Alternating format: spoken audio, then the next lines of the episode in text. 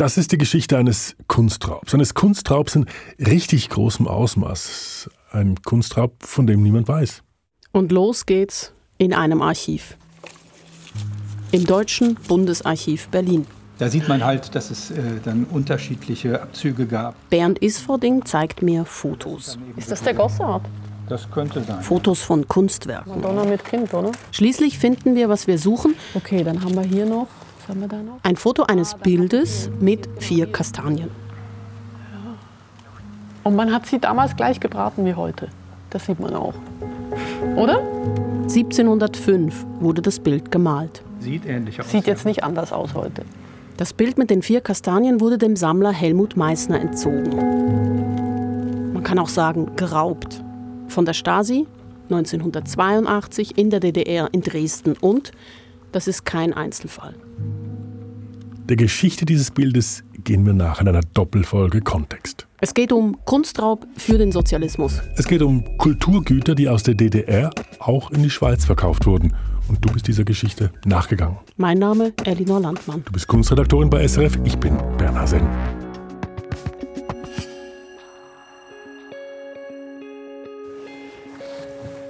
Das Bild gehörte Helmut Meissner und 1982 wurde es enteignet.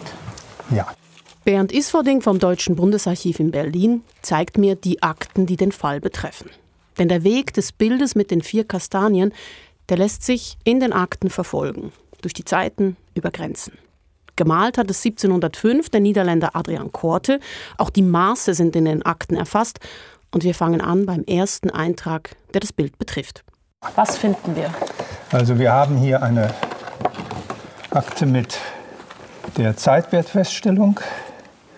Das heißt der Liste der bei Meißner bewerteten und dann eingezogenen Gegenstände. Gegenstände. Und das ist eine der größten Sammlungen insgesamt. Und Ein ganzer Stapel dünner Durchschläge, eng Maschinen beschrieben. Seite 108 des Inventars liegt vor uns, einzeln aufgelistet Gemälde, Keramiken, Möbel, 15 Degen, zwei Schwerter, eine Kakaopfanne.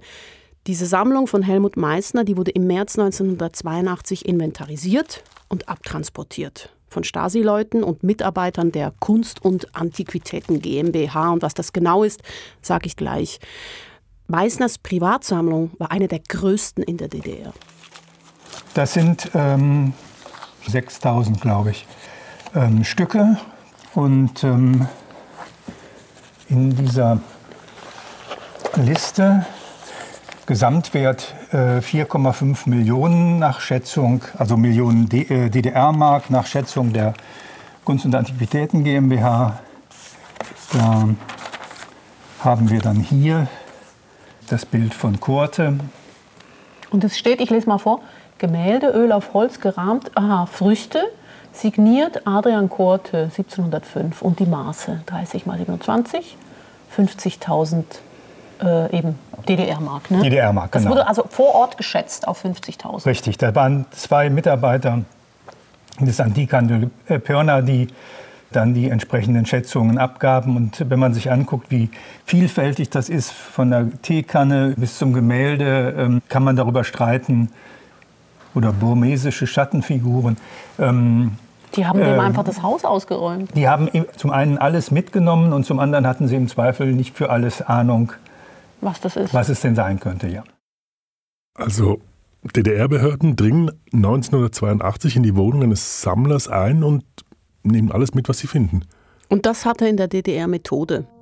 Der 79-jährige Helmut Meissner wurde erst aus der Wohnung gelockt und dann zwangsweise in die Psychiatrie eingewiesen ohne Diagnose. Seine eingezogene Sammlung, die wurde geschätzt und dann wurde eine Steuerschuld konstruiert. Und um die zu bezahlen, musste Meissner seine Sammlung einsetzen. Und du sagst, das war kein Einzelfall. Experten schätzen, dass rund 200, 250 Sammlerinnen und Sammler in der DDR Ähnliches erlebten. Klingt total skandalös. Wozu hat man das gemacht? Devisen. Die marode DDR brauchte dringend Geld für Einkäufe im kapitalistischen Westen. Da ging es zum Beispiel um Ersatzteile und so wurden die entzogenen Sammlungen eben gegen Devisen ins Ausland verkauft. An Großhändler, an Auktionshäuser, Antiquitätenläden, im damaligen Westdeutschland vor allem, aber auch in den Niederlanden, in Großbritannien, in die USA oder eben in die Schweiz. Mhm. Und welche Rolle spielte da diese Kunst- und Antiquitäten GmbH? Der Handel mit dem kapitalistischen Westen, das war in der DDR Sache des Ministeriums für Außenhandel. Und im Ministerium kümmerte sich der Bereich KOKO um die Devisenbeschaffung. KOKO, das steht für kommerzielle Koordinierung und die Kunst- und Antiquitäten GmbH, kurz KUA, also die KUA, die war Teil der KOKO und kümmerte sich um den Verkauf von Kulturgütern. Okay, also KUA, KOKO, dahinter steckt in beiden Fällen der Staat, also die Deutsche Demokratische Republik. Ganz genau. Jetzt dank Kunst- und Antiquitäten GmbH, KUA, gehen wertvolle Gemälde und Kulturgüter, die bei Sammlern geraubt wurden, reihenweise aus der DDR in den Westen. Das ist der knallige Teil. Man muss auch differenzieren. Es wurde nicht alles geraubt. Manche dieser Güter haben Menschen in der DDR auch ganz regulär der KUA verkauft. Für den Weiterverkauf in den Westen. Aber eben, vieles wurde auch geraubt. Und es war nicht alles so hochpreisig wie unser Kastanienbild. Das ist ein Altmeistergemälde 1705, niederländische Malerei. Das war eher selten. Meistens waren es Stilmöbel, Keramik, Lampen, Möbel, historisches Spielzeug und so weiter. Also Kulturgüter, hochpreisig, niederpreisig, angekauft oder geraubt. Fakt ist, es wurden Sammler enteignet und die Ware in den Westen verkauft. Wie lange ging das so? Bis die Mauer fiel. Wow, krass. Von 1973 bis 1989. Ich muss sagen, ich habe davon jetzt so noch nie was gehört. Bist du nicht allein. Ich habe es auch nicht gewusst und das Ganze ist auch nicht so bekannt. Das hat mir Gilbert Lupfer bestätigt. Er ist Vorstand des Deutschen Zentrums Kulturgutverluste. Das ist das deutsche Forschungs- und Kompetenzzentrum für entzogene oder geraubte Kulturgüter. Kunstraub für den Sozialismus, das ist nicht bloß bei uns nicht bekannt. Oh nein, das ist keinesfalls nur die Schweiz. Ich stelle immer wieder fest, äh, im Westen, also in der sogenannten alten Bundesrepublik, selbst wenn ich mit Kolleginnen und Kollegen aus dem Provenienzforschungsbereich rede, dass das relativ wenig bekannt ist. Und der Kulturgüterentzug in der DDR, der begann nicht erst in den 1970er Jahren. Das setzt direkt nach dem Zweiten Weltkrieg ein, noch unter der sowjetischen Besatzung.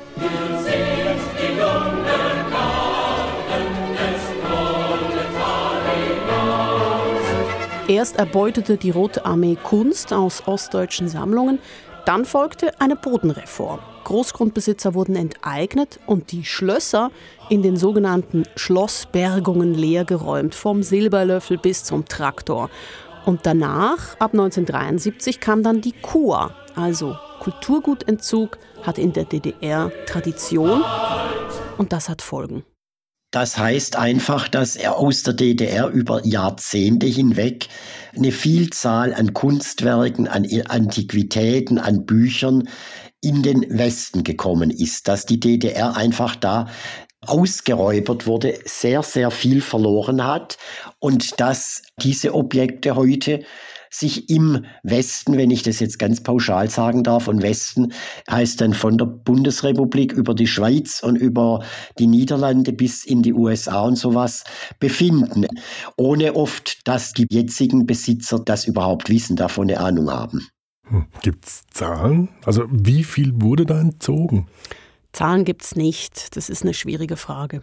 Da gibt's das, das wäre unseriös. Ich denke, wenn vor allem die, die Frage ist, was zählst du alles mit, wenn du bis in, in, in jedes äh, Besteckteil gehen würdest, dann kommst du sicher in sechsstellige Bereiche. Also das war sehr viel. Man darf nur nicht äh, daraus äh, rückschließen, das wären alles wertvolle Kunstwerke gewesen. Das wäre ein Fehlschluss. Also es gibt keine genauen Zahlen, aber es gibt eine andere Zahl. 25 Millionen Mark Umsatz jährlich. 25 Millionen Mark, das macht die KUR, die Kunst- und Antiquitäten GmbH, durchschnittlich mit dem Verkauf von Kulturgütern in den Westen.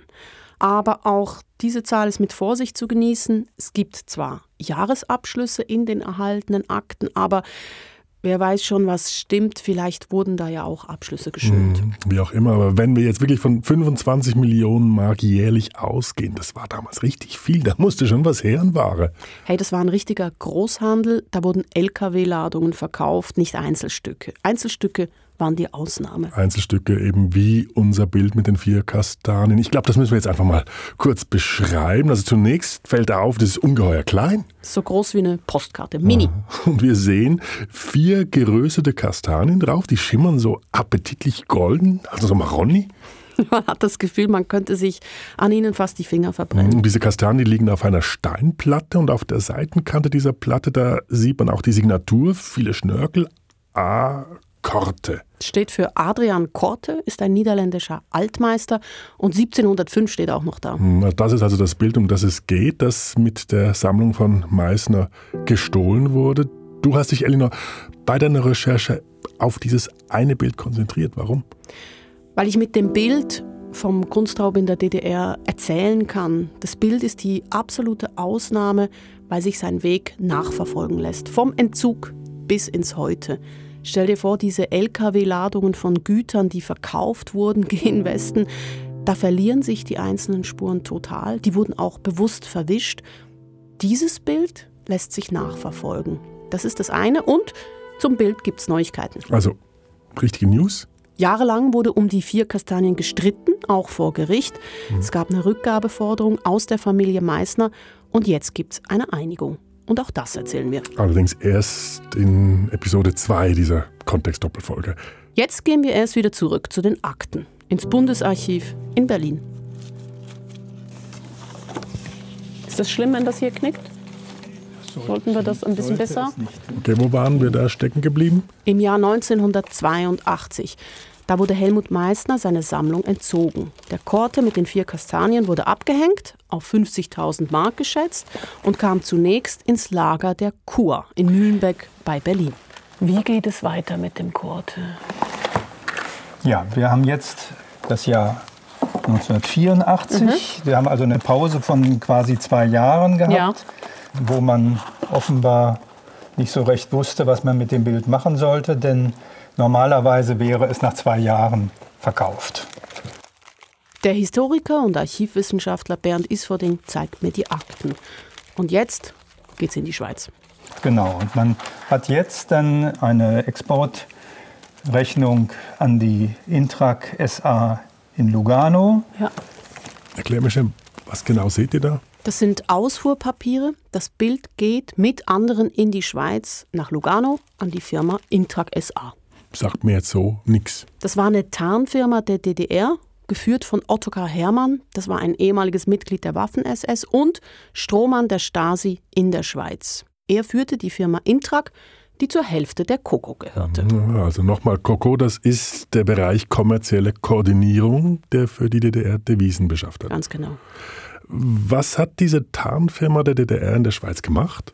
Die war sehr aktiv. Ottokar Hermann wird in Zusammenhang gebracht mit Technologieschmuggel, Steuerbetrug, Geldwäsche, Waffenhandel. Das alles hat der Journalist Ricardo Tarli recherchiert für sein Buch Operationsgebiet Schweiz. Er konnte zeigen, dass die offizielle Schweiz von diesen kriminellen Aktionen wusste, aber nichts dagegen machte. Und die Intrak, also die Firma von Ottokar Hermann, die kümmerte sich auch um Kunsthehlerei. Von der Intrag aus werden Bilder, die in der DDR entzogen wurden, für den Verkauf weiterverteilt. Ins Ausland oder auch direkt an Schweizer Händler. Das zeigen Akten im Berliner Archiv. Fein säuberlich notiert auf einem Blatt zum Beispiel zehn Bildtitel samt Maßen und darunter ist auch das Kastanienbild. Und ähm, dann haben wir eine Liste mit Bildern, die also an die Intrag und dann für die Einreichung im Auktionshaus Koller. Ähm, das steht in Klammern dahinter, oder? Ja, das steht das ist in da, da bestimmt. Ja, genau, das, das ist das quasi der Zielort, den man sich ausgedacht hat. Also unser Bild mit den vier Kastanien soll beim Auktionshaus Koller verkauft werden. Ja. Hat Koller das auch wirklich verkauft? Also unser Korte, der wurde von Koller nicht angenommen. Aber zwei andere Bilder die via Intrag eingeliefert wurden. Und in den Akten der Kur, taucht das Auktionshaus Koller mehrfach auf. Mhm, heißt es, das Auktionshaus hat immer wieder mit der Intrag und der Kur Geschäfte gemacht? Das wollte ich vom heutigen Chef des Auktionshauses von Cyril Koller wissen. Und? Er versprach mir nachzuforschen. Erste Ergebnisse sind da, aber ein Interview wollte mir Cyril Koller nicht geben. Aber Cyril Koller schreibt mir, bisher hätten sie in den Akten des Auktionshauses acht Objekte gefunden, die via Intrag eingeliefert und dann bei ihnen verkauft wurden. Dabei handelte es sich um vier Möbel und Einrichtungsgegenstände, die Ergebnisse zwischen 1100 und 3600 Franken erzielten, um eine Kommode, welche für 9000 Franken verkauft wurde, und um drei Gemälde mit Preisen zwischen 5000 und 7500 Franken. Okay, das scheint mir jetzt nicht so viel. Nein, ist es auch nicht. Aber unter den drei erwähnten verkauften Gemälden ist eines, das aus der Meißner Sammlung stammen könnte. Und das wäre dann eben entzogen und bei Koller verkauft. Okay, hast du Beweise dafür? Nein, beweisen kann ich es nicht. Aber die Hinweise, die ich aus den Akten und aus der Recherche habe, die sind da. Cyril Koller weiß außerdem von einem Besuch seines Vaters, der damals das Auktionshaus leitete, in Ostberlin. Das war in den frühen 1980er Jahren und der hat sich Möbel und Gemälde angesehen in einem Lager. In einem Lager, lass mich raten, also Lager Mühlebeck, das Lager der Kur. Ganz genau. Für den Besuch gibt es einen Beleg in den Akten. Cyril Koller schreibt mir, ich gehe außerdem davon aus, dass meinem Vater Pierre Koller mit an Sicherheit grenzender Wahrscheinlichkeit damals nicht bewusst war, ein DDR-Raubkunstlager besucht zu haben. Ich kann ihn leider nicht mehr fragen. Mein Vater ist 2019 verstorben. Sein Vater habe davon ganz offen erzählt, von diesem Besuch, sagt der Sohn.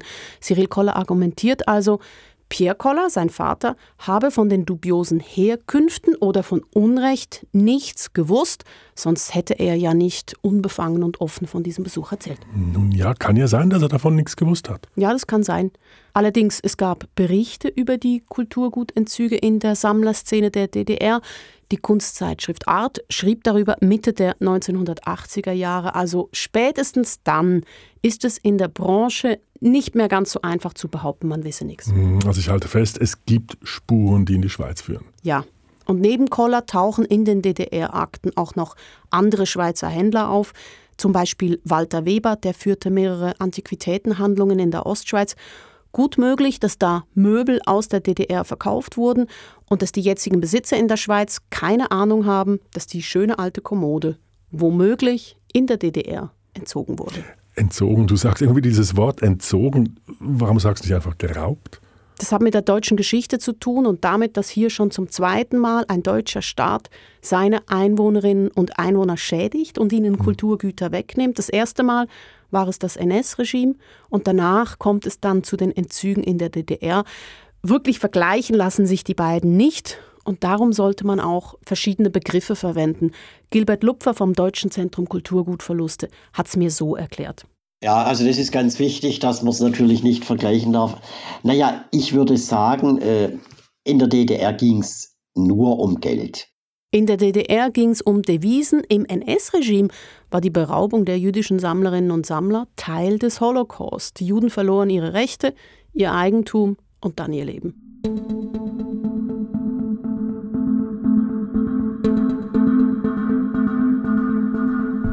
Fazit, es gab ab 1973 einen systematischen Entzug von Kulturgütern in der DDR. Es gab dafür etablierte Geschäftsbeziehungen in den Westen, auch in die Schweiz. Ja, und festhalten kann man auch, wir sind in der Schweiz ziemlich ahnungslos, was das alles betrifft, obwohl die Schweiz eine Drehscheibe für die entzogenen Kulturgüter war.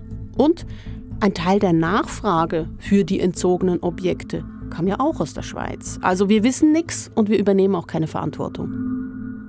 Mhm, und über die eigentlichen Opfer haben wir bisher noch gar nicht geredet. Helmut Meissner ist schon länger tot. Ich hätte gern mit Konrad Meissner, mit seinem Sohn, gesprochen, aber ich bekam kein Interview. Warum nicht? Ich habe es kurz angetönt, es gab eine Einigung zum Kastanienbild und Teil der Einigung ist Stillschweigen. Okay. Wir können einfach festhalten, da ist Unrecht passiert. Die Entzüge von Kulturgütern, ob wertvoll oder weniger wertvoll, die haben die Geschädigten verletzt, geprägt. Davon liest man aber in den Akten nichts. Das Problem ist eben, dass die Kurakten sehr trockenes Schriftgut sind und alles, was da an Menschlichem dahinter war, an Leid, das diese Kulturgutentziehungen verursacht haben, all der Druck, der auf Leute ausgeübt worden ist, das äh, kriegt man dann mit, wenn man in die entsprechenden Stasi-Unterlagen guckt oder wenn man die Möglichkeit mal hat, hm, das hatte ich in einem Fall mit einem der Betroffenen, der einfach mal diese Akten sehen wollte, zu reden, wo man dann also merkt, 30, 40 Jahre nachdem äh, die Sache passiert ist, ist das immer noch nicht vorbei.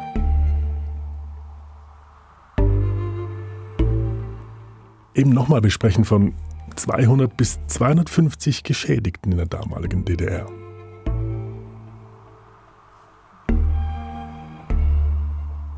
Zurück zum Bild, zurück zu den vier Kastanien. Wir sind stehen geblieben beim Auktionshaus Koller. Das Bild wurde dort nicht verkauft. Was ist denn jetzt mit dem? Jetzt kommt jetzt. unsere nächste Station. Also es ist in Lugano. Es ist in Lugano. Jetzt müssen wir erst mal gucken, wo wir hier sind. Mhm. Das ist noch mal ein die Akten zeigen, im März 1985 geht das Bild aus Lugano zurück in die DDR, aber nicht für lange. Einen Monat später. Bernd Isfording vom Deutschen Bundesarchiv in Berlin zeigt auf eine neue Liste. Ja, April. Hä? April. Und es gibt wieder eine Lieferliste äh, an Intrag Lugano. Und da drauf steht unser Bild.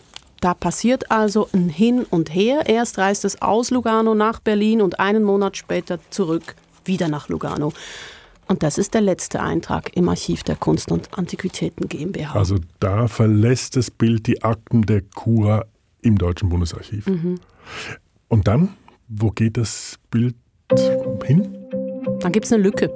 Drei Jahre später wird es versteigert. Am 29. November 1988 beim Auktionshaus Christie's in Amsterdam. Und verkauft? Mhm. Wohin? Nach Zürich. Also zurück ja. in die Schweiz. Ganz genau. Gekauft hat es der Galerist David Kutzer. Der ist spezialisiert auf alte Meister und er ist spezialisiert auf Adrian Korte. Der hat unser Kastanienbild 1705 ja gemalt. Okay, also das wievielte Mal ist jetzt dieses Bild schon in der Schweiz? Das dritte Mal.